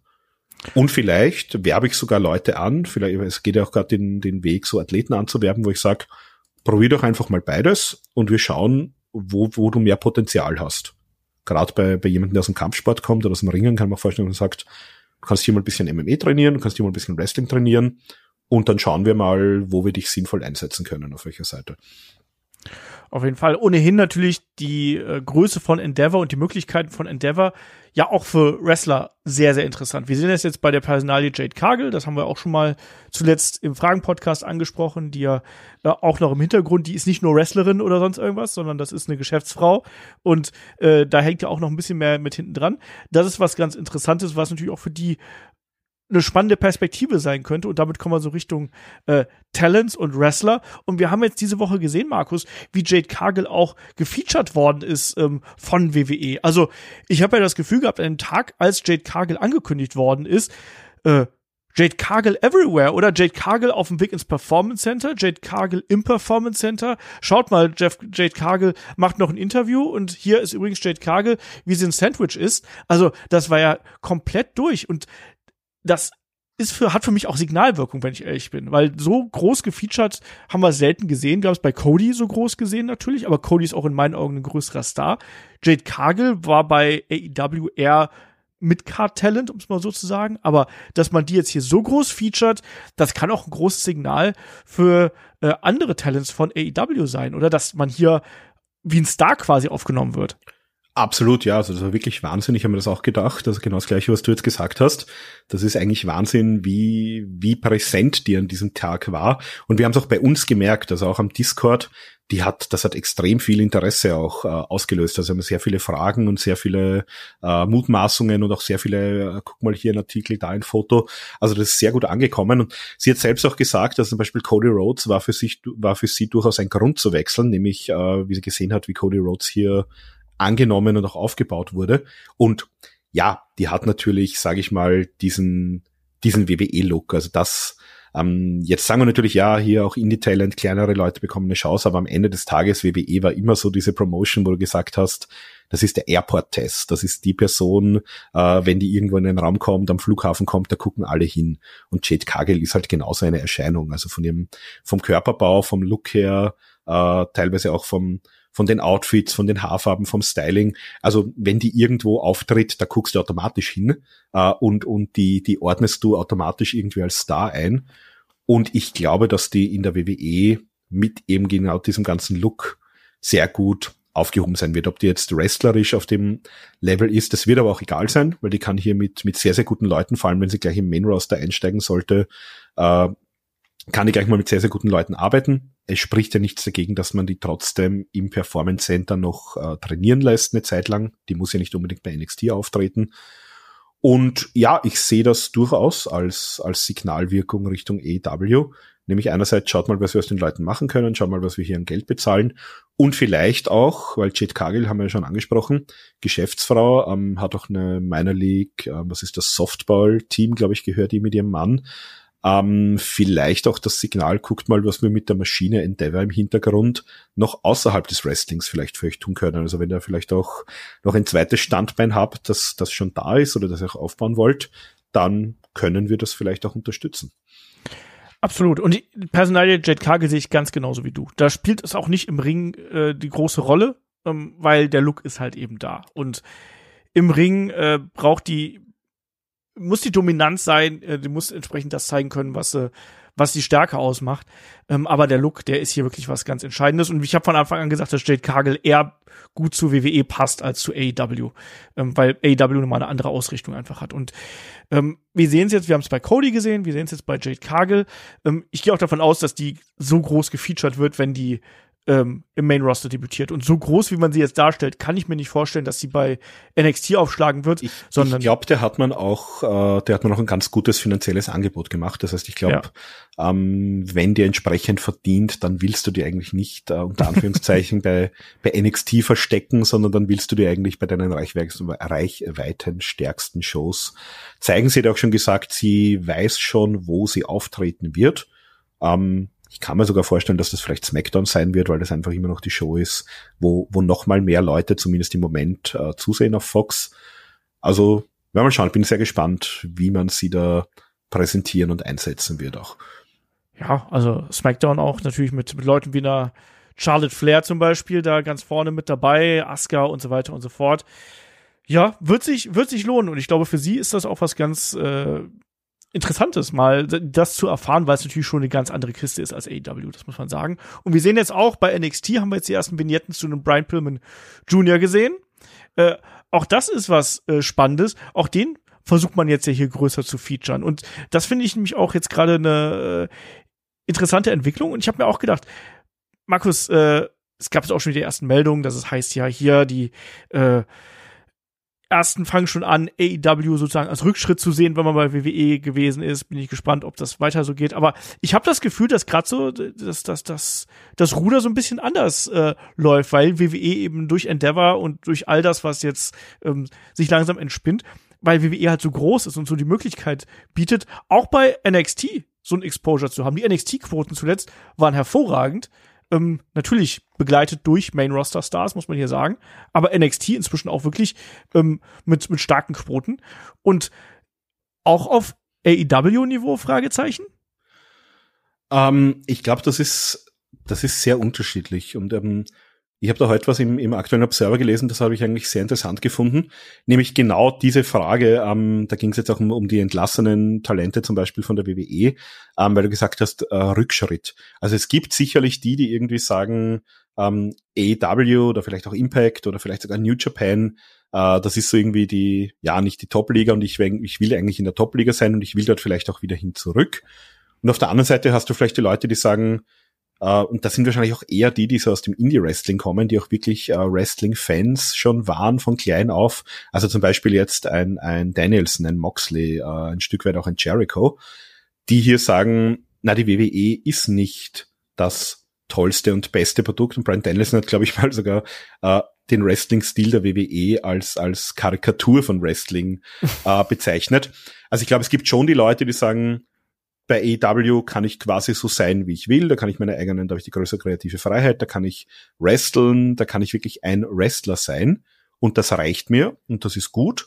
Und dann gibt es wahrscheinlich wirklich die Leute, und das sind möglicherweise auch Leute, die gerade jetzt über NXT erstmals zum Wrestling gekommen sind, die jetzt eine Zeit lang im Main Roster waren, die vielleicht sagen, ähm, also Wrestling ist für mich WWE und alles, was es da sonst noch gibt, das interessiert mich nicht und äh, das ist ja irgendwie so die Nummer zwei, Nummer drei, Nummer vier, äh, Faktor zehn kleiner, was soll ich dort?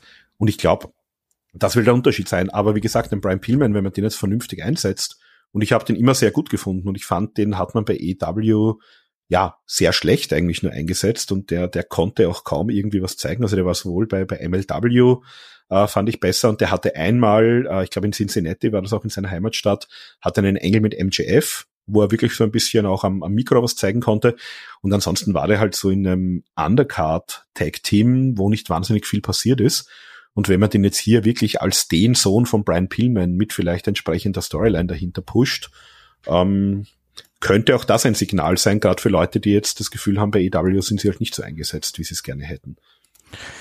Ja, sehe ich auch so. Und wir haben auch schon letztes Mal noch über MJF gesprochen. Es gibt über Ricky Starks immer wieder Gerüchte. Ich glaube, da werden wir in Zukunft häufiger die Wechselgerüchte haben und es wird mehr, äh, ich sag mal, aktive Wechsel zwischen beiden Promotions geben. Wir hatten jetzt die ganze Zeit lang einfach diese, diese Welle von ehemaligen WWE-Talent, was zu AW rüberschwappt. Und ich glaube, wir werden es jetzt in, in Zukunft, und da meine ich jetzt so in ein, zwei, drei Jahren, wenn wir immer mehr Top-Talent haben, was auch rübergehen wird, was aber auch vollkommen natürlich ist. Also, wir haben beim letzten Mal schon drüber gesprochen, ich sehe es eben auch nicht, dass Wrestler jetzt äh, stoisch einer Promotion auf ewig äh, treu bleiben müssen, einfach weil irgendwann sind die Geschichten auch auserzählt. Irgendwann muss eine Entwicklung in, kommen. Ähm, du willst auch vielleicht mehr verdienen, du willst vielleicht auch was anderes machen und dann wechselst du eben.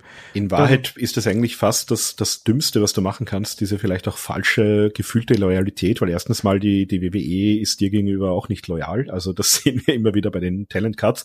Bei EW ist ein bisschen was anderes. Also Tony Khan hat auch gesagt, er möchte eigentlich niemanden rauswerfen. Er verlängert vielleicht die Verträge nicht, aber er möchte den Leuten, die bei ihm einen Dreijahresvertrag unterschreiben, auch die Sicherheit geben, dass die drei Jahre wirklich unter Vertrag sind.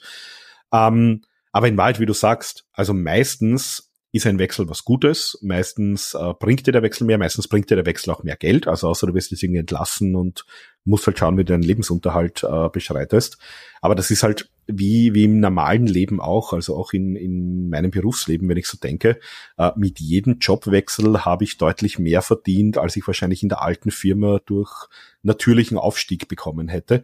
Und auch im Wrestling ist das ähnlich. Also wenn ich es mir aussuchen kann, wo ich hingehen will und, und beide Seiten an mir Interesse haben, dann ist es wahrscheinlich sehr oft die richtige Entscheidung zu wechseln.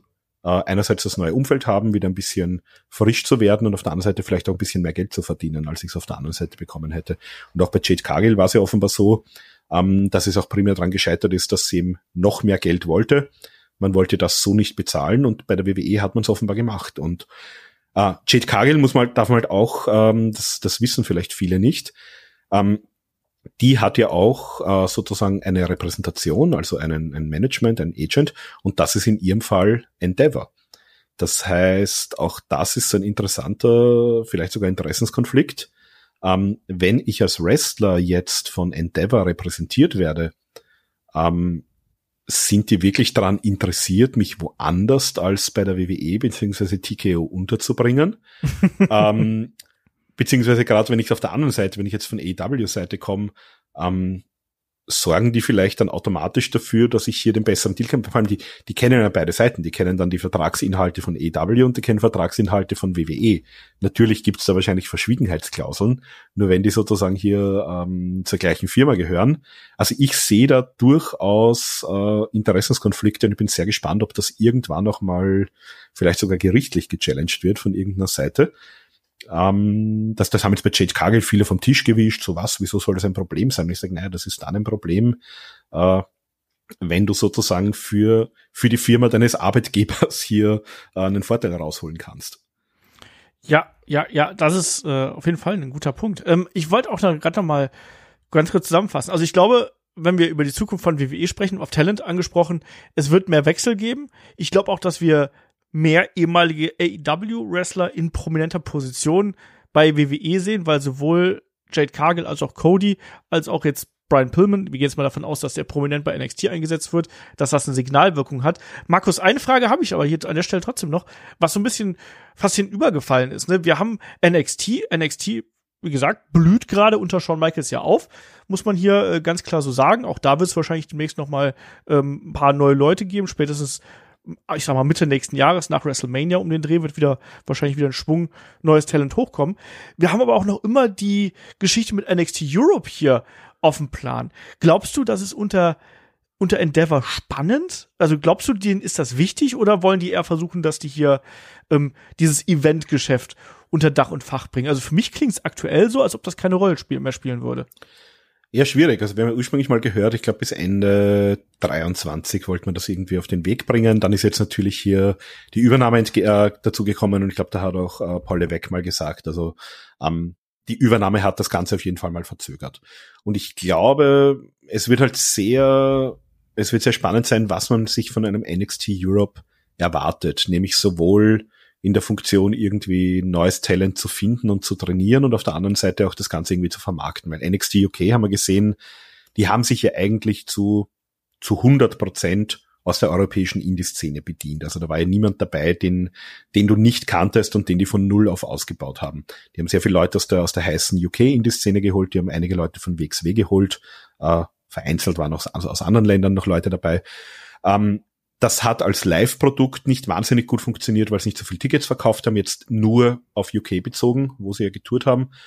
Und ja, die, die wollten damals, äh, also die haben auch nicht den Medienrechte-Deal bekommen, den sie wollten in England. Das Ding ist dann im Prinzip auf dem WWE-Network mitgelaufen.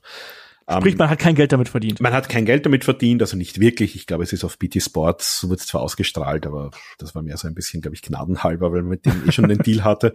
Also sie wollten das auf Sky auch äh, entsprechend noch platzieren oder sogar im Free TV, da, da hatten sie damals keine Chance. Ähm, jetzt ist Endeavor dahinter. Endeavor hat natürlich auch überall in Europa Büros. Das heißt, wenn ich jetzt hergehe und sage, ich mache jetzt hier einerseits das Europa-Produkt, äh, erstens mal, ich tue damit nicht nur in UK, sondern ich gehe damit in alle großen Städte in Europa, äh, setzt dort vielleicht auch lokales Talent ein, äh, machst dadurch auch für lokale TV-Sender attraktiver und kann vielleicht überall meine Medienrechte verkaufen. In Deutschland, in England, in Frankreich, in Italien, wo auch immer ich hier, äh, in Ungarn, äh, wo auch immer hier in der Wrestling-Szene wittere. Äh, und das hat mir auch gesagt, man möchte oder man wollte mit NXT äh, Europe ja auch ein bisschen mehr dieses äh, NXT-Modell oder Performance Center Modell äh, duplizieren, nämlich auch lokale Athleten sich holen. Das heißt, wenn ich hier sage, ich mache mein Leistungszentrum NXT Europe, egal wo ich das jetzt physisch habe, sei es jetzt in London, wie es in der Vergangenheit war, oder in irgendeiner anderen großen europäischen Stadt, und ich hole mir von dort auch sozusagen die, äh, ja, die Athleten aus dem Sportbereich, aus dem Universitätssportbereich, ähm, reichere das Ganze an mit europäischem Talent, die ich dann, je nachdem, wie wir es jetzt gesehen haben, wenn die besonders gut sind, hole ich mir die in die USA äh, wenn sie das wollen. Ansonsten gebe ich auch Europäern hier eine Chance zu arbeiten. Dann kann ich mir das schon vorstellen. Und so wie wir gesagt haben, vielleicht äh, dupliziere ich das gleich noch und, und äh, biete auch gleich noch das MMA-Training dazu an, äh, um da was aufzubauen. Dann würde ich es nicht vom Tisch wischen. Ich glaube aber auch nicht, dass das jetzt allerhöchste Priorität hat, zu sagen, NXT Europe haben wir mal geplant, das muss bis, weiß nicht, Ende 24 auf jeden Fall stehen. Also das wird sehr stark darauf ankommen, was will man damit erreichen und was glaubt man, wie man es auch monetarisieren kann. Das ist letzteres, glaube ich, die die größte äh, Hürde. Also das ist das das ist die ganz ganz große Hürde. Ähm, Ich weiß nicht, ob wir noch ganz, ganz kurz einen Blick auf die Finanzen werfen sollen oder ob es jetzt schon äh, sonst zu lange dauert. Ähm, ich würde nämlich gern vielleicht noch ganz, ganz kurz erklären, warum eben dieser Blick auf die Finanzen auch wichtig ist, obwohl man jetzt einerseits sehr viel Geld verdient. Ja, äh, dann, dann mach noch schnell. Ich glaube, wir haben das auch schon zum Teil ja natürlich auch schon äh, in dem äh, Entlassungsupdate quasi. Wir äh, genau, erwähnt. wir haben es ganz kurz gesagt. Also vielleicht nur ganz, ganz kurz. Ähm, wir haben jetzt angesprochen, Endeavor hat im 2016 UFC gekauft und die Schulden daraus und beziehungsweise auch die, die Rückzahlungen und Zinsen, die sich daraus ergeben, die hat man sozusagen jetzt auch in dieses neue Unternehmen TKO gepackt. Warum? Ähm, einerseits ist der Schuldenstand bei Endeavor dann besser, ist besser für deren Aktie, die sind ja auch börsennotiert und äh, WWE und UFC generieren gemeinsam so viel Umsatz und so viel Gewinn, dass die das schlucken können. Und ähm, wenn man sich jetzt nur anschaut, also äh, wie gesagt, Konsumkredite, Hauskredite, Autokredite kennt vielleicht jeder äh, beim aktuellen variablen Zinssatz. Erstes Halbjahr, also wir sprechen jetzt wirklich nur von, von Zinsrückzahlungen, da ist noch kein, kein Cent der Schulden beglichen, sondern sind nur die Zinsen, die da anfallen. Ähm, erstes Halbjahr 22 55,4 Millionen, zweites Halbjahr bereits 84,2 Millionen, erstes Halbjahr dieses Jahr 111,8 Millionen. Das sind nur die Zinsen, die es hier zu bedienen gibt für den UFC-Verkauf, die jetzt sozusagen auch in diesem Unternehmen TKO drinnen sind. Ähm, ja, das heißt 111,8 Millionen Dollar im ersten Halbjahr von egal was man erwirtschaftet, sind schon mal weg, weil die an diese Zinsrückzahlungen gehen. Ähm, Jetzt stehen die alle nicht schlecht da. WWE hat äh, letztes Jahr gemacht knapp 196 Millionen Gewinn, UFC hat gemacht knapp 390 Millionen Gewinn. Ähm, und im ersten Halbjahr ist es bei der WWE knappe 89 Millionen, bei UFC knappe 170 Millionen. Das heißt, die stehen nicht schlecht da. Das ist ja auch der Gewinn, der noch übrig geblieben ist, nachdem diese Zinsen schon bezahlt waren. Ähm, aber von daher nur ganz kurz die der Hinweis auf den Sparstift, der da wird ja. mit, weiterhin mit, mit scharfem Bleistift sozusagen gerechnet. Genau. Und ich glaube, das ist genau der Grund, weshalb man NXT Europe erstmal ganz, ganz weit nach hinten schieben wird. Also, das ist so mein, mein Bauchgefühl. Also ich, ja. äh, mein Bauchgefühl sagt mir, dass, dass man unter Endeavor noch viel, viel stärker auf die Kosten und beziehungsweise Einnahmenmaximierung hier gehen wird. Und NXT Europe, das wird erstmal ein Produkt sein und ein Projekt sein, wo du erstmal sehr, sehr viel Geld reinstecken musst, wo du gerade schon gesagt ja, hast. Man absolut. hat zwar die, die Büros, aber Trainingsmöglichkeiten, du musst erstmal also, es kommt doch darauf an, vielleicht sitzt irgendwo gerade im, ich habe keine Ahnung, Berliner Endeavor Office ein junger Manager, der sagt, ich verdiene mir meine Sporen damit, dass ich meinem Arbeitgeber jetzt äh, 15 Mediendeals in Europa mit lokalen Fernsehsendern an Land ziehe und sage, äh, guck mal, ich habe hier gerade NXT Europe finanziert. Also ihr könnt das jetzt starten. Wir sind von Tag Null an damit profitabel. ähm, das will ich nicht ausschließen. Es gibt da engagierte junge Menschen in diesem Unternehmen wahrscheinlich. Ähm, der muss halt mal den Auftrag dazu kriegen und da muss ich wahrscheinlich mal durchrechnen. Ich möchte, ich, also ich, ich würde denen nicht die Kapazitäten absprechen, das Ding verkaufen zu können, wenn die das vernünftig vermarkten und aufbauen. Aber ich weiß halt nicht, ob das Top-Priorität hat, das, das tun zu wollen.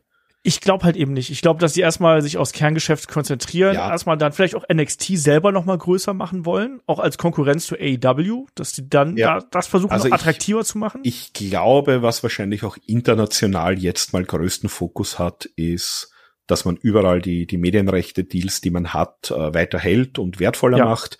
Ich glaube, dass es sehr, sehr stark darum gehen wird, ähm, also ich glaube, das Endziel wird sein, das WWE Network komplett einzustellen und überall auf der Welt mit irgendwelchen lokalen Streamern zu arbeiten. Uh, ich glaube, das du sagst mal Streamer, Streaming Services heißt Streaming das. Services. Streaming, dann, dann, dann kommt der später irgendwie, dann ist ja bei Montana Black irgendwie läuft dann WWE oder so. um, ähm, nein, also ich glaube, man wird da, man wird da sehr stark hingehen, um, ähm, zu sagen, das hier ist unser, unser Network, das ist unser Pay-Per-View-Geschäft, das könnt ihr hier in eurem lokalen Streaming-Dienst uh, mit anbieten. Uh, ich glaube, das wird ja die, die Top-Priorität sein. Und wenn das erreicht ist, vielleicht kann man dann sagen, und übrigens, hier hätten wir noch das lokalisierte europäische Produkt, das könnt ihr für kleineres Geld noch mit dazu kaufen. Ähm, und wenn ich, wenn ich fünf, sechs, sieben solche Deals in Europa habe, dann macht es vielleicht auch Sinn, dieses spezielle europäische Produkt anzubieten. Ja, und ich sage auch jetzt an alle, die das WWE Network äh, abonniert haben und die das lieben, so wie wir, wir haben auch unseren Spaß daran. Haltet's fest, nehmt's noch mal in den Arm. Ich, ich wette, in fünf Jahren haben wir es nicht mehr. Ja, na, vor allem das Ding generiert auch Kosten. Man, das muss man auch dazu sagen. Ähm, das WWE Network ist ja das, das lag ursprünglich mal bei einem Konzern, der mittlerweile zu Disney gehört und man hat den technischen Betrieb dann äh, bei der Neuausschreibung nach einigen Jahren zu dem Unternehmen New Lion äh, gegeben, das mittlerweile zu Endeavor gehört. Das heißt, auch der Betrieb vom WWE Network genauso wie von UFC Fight Pass sozusagen hier auch mittlerweile im, im eigenen Mutterkonzern äh, drinnen. Es wird wahrscheinlich auch ein bisschen Synergien noch bringen und wird auch noch mal ein bisschen Kosten einsparen.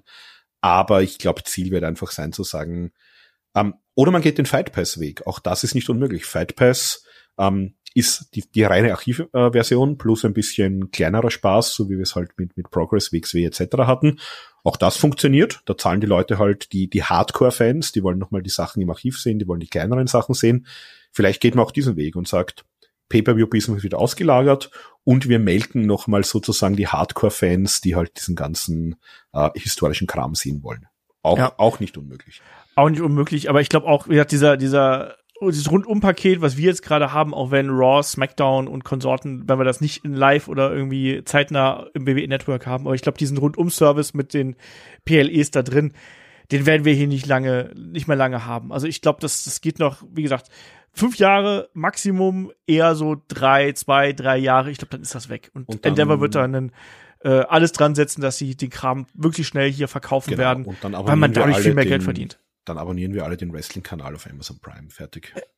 Ja, oder und, und bezahlen dann vielleicht noch mal 20, 30, 40 Dollar für eine Show oder sonst irgendwas. Oder halt eben nicht, ne? Ja, natürlich. Ich meine, auch der, der Ari Emanuel, der hat jetzt zwar seine Tochter, die auch, ähm, das ist auch ganz interessant, die Tochter von Ari Emanuel arbeitet bei der WWE, also schon noch vor, bevor dieser Deal zustande kam. Ähm, aber vielleicht hat der dann auch Enkelkinder, die durchs College müssen und ja, der, muss der arme Kerl. Anderen, der muss den einen oder anderen Dollar noch verdienen. Der arme Kerl, ja genau. Aber ich glaube, damit haben wir hier eigentlich äh, einen ganz guten Überblick gegeben über die Zukunft von WWE, auch wie wir die einschätzen, sowohl was das, was mögliches Talent angeht. Wir wollen jetzt nicht drüber spekulieren, wer wird nächstes Jahr WrestleMania Headline oder sonst irgendwas, da werden wir garantiert noch tausendmal drüber sprechen, sondern hier ging es ja wirklich ein bisschen. außerdem um wissen wir schon, dass das Gunther sein wird, also wird das immer noch drüber reden. Gegen Ilya Dragunov. Es wird, es wird eh immer Roman Reigns bleiben. genau, nein, ich glaube, wir, wir haben das, ähm, die, die, die wichtigsten Punkte haben wir äh, besprochen. Genau, also wenn es noch Feedback gibt, dann natürlich gerne in den Kommentaren oder auch auf, äh, auf unserem Discord.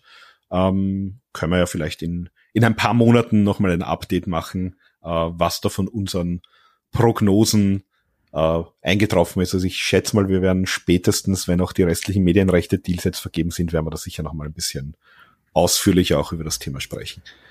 Ganz, ganz genau. Ja, und damit würde ich sagen, sind wir an der Stelle durch. Wenn ihr noch mehr von uns haben möchtet, vor allem natürlich das aktuelle Geschehen rund um äh, NXT ähm, und natürlich auch äh, die anderen Shows, die wir jetzt noch in, in den kommenden Wochen haben, ähm, auch ein bisschen Retro-Kram, dann schaut gern bei uns bei äh, Patreon und Steady vorbei. Ich habe schon auf unserem Discord geschrieben, YouTube-Mitgliedschaft nicht vergessen, genau das auch noch. Ähm, ich habe schon auf unserem Discord geschrieben, also wir sind gerade fröhlich dabei, hier auch wieder Content vorzuproduzieren, gerade auch für Supporter. Wir haben nächste Woche Sonntag äh, am frühen Abend nehmt euch da nichts vor, da gibt's den äh, Livestream zur Fastlane Review. Wir wollen das mal ausprobieren. Ich hoffe, ihr seid alle brav dabei und schaut uns dazu. Das wird garantiert auch eine witzige Angelegenheit werden. Den Podcast, quasi die Tonspur dazu, die gibt's natürlich dann auch dann eben als äh, Podcast hier auf anderen Kanälen zu hören. Freut euch da drauf und ja, bleibt uns gewogen, unterstützt uns gern, schaut gern, wenn ihr mögt, dann auch bei Holy vorbei.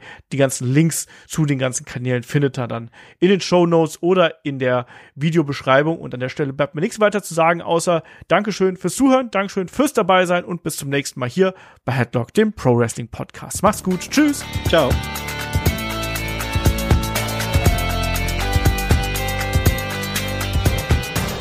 Headlock der Pro Wrestling Podcast.